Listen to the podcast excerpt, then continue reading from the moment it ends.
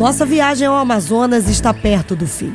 Nossa equipe ficou a bordo do barco O Missionário, a convite da Junta de Missões Nacionais, para fazer esse registro documental do Projeto Amazônia. Não só testemunhamos, como também sentimos o agir de Deus neste trabalho de amor, de entrega ao próximo e de evangelização. O que fica dessa experiência, o repórter Juliano Medeiros conta pra gente. Missão Amazônia. A experiência. No Amazonas, o transporte fluvial é o meio mais barato e muitas vezes a única forma de se chegar até as comunidades ribeirinhas. Por isso, o projeto Amazônia conta com um barco missionário nessa jornada solidária e espiritual. Um propósito que tem levado esperança para milhares de pessoas que vivem nas áreas isoladas do estado, como me conta o pastor André Mateus, coordenador das ações. O Senhor Jesus nos mandou pregar o Evangelho. Então nós vemos a importância de alcançar essas vidas para o Senhor Jesus. Isso tem movido os nossos corações dia após dia. Eu acompanhei por sete dias na região de Tefé esse trabalho voluntário com representantes de oito estados e também da Polônia. Profissionais de diversas áreas vieram doar um pouco do que sabem e do próprio tempo pela causa do outro. É o caso do médico Maurício Pereira, do Mato Grosso. Ele aproveitou as férias para estar aqui pela terceira vez e consultar os ribeirinhos. Em regra, eles estão esperando por atendimento médico há muito tempo. A gente tem, inicialmente pensa em vir aqui ajudar e no fim eles ajudam a gente a nos sentirmos mais úteis e responsável socialmente naquilo que nós sabemos fazer. Para mim não tem nada que pague. Médicos especialistas como Maurício são uma raridade aqui. Os principais hospitais estão em Manaus. Dependendo do local onde uma emergência acontece, é preciso navegar dias com o paciente até conseguir o socorro adequado. Juliana Moura é médica, contratada pelo governo federal. Ela me conta por que a chegada dos voluntários é tão bem-vinda nesta região. A gente fica feliz quando vem pessoas de fora para fazer o melhor para eles. O que a gente faz por eles é muito pouco. Eu vejo que vocês trazem muito amor para dar, porque é muito difícil você deixar sua família lá, deixar suas folgas para vir aqui atender esse povo, passar o dia trabalhando no sol quente, porque tem certa dificuldade e que sempre vocês tenham esse amor no coração. Você acompanhou comigo que nas comunidades por onde passamos, Nogueira, Caiambé e Marajó, é alto índice de violência sexual contra menores e são cada vez mais frequentes famílias destruídas pelo vício das drogas. Quando o barco chega com os voluntários, não só traz esperança para os nativos, como também reforça a importância da ação de cada missionário no campo.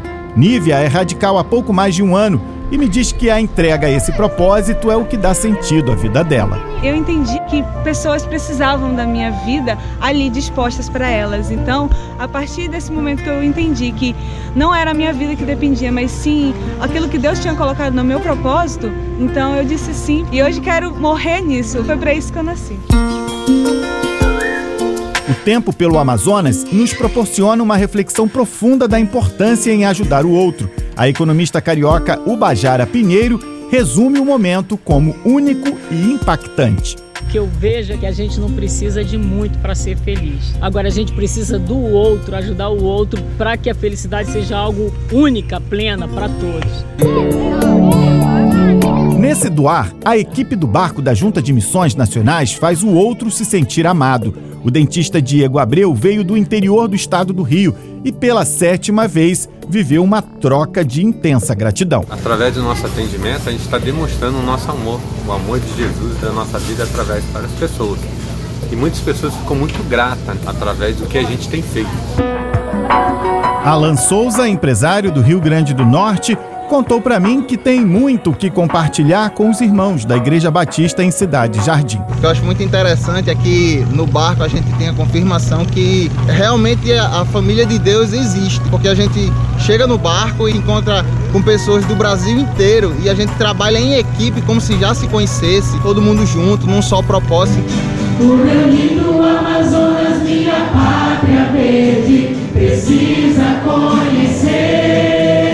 É difícil encontrar motivos para voltar e se dedicar a essa obra. O projeto Fronteiras, que faz o mapeamento do cristianismo no Amazonas desde 2015, catalogou 5.178 comunidades ribeirinhas, das 37 mil que existem, segundo dados do IBGE.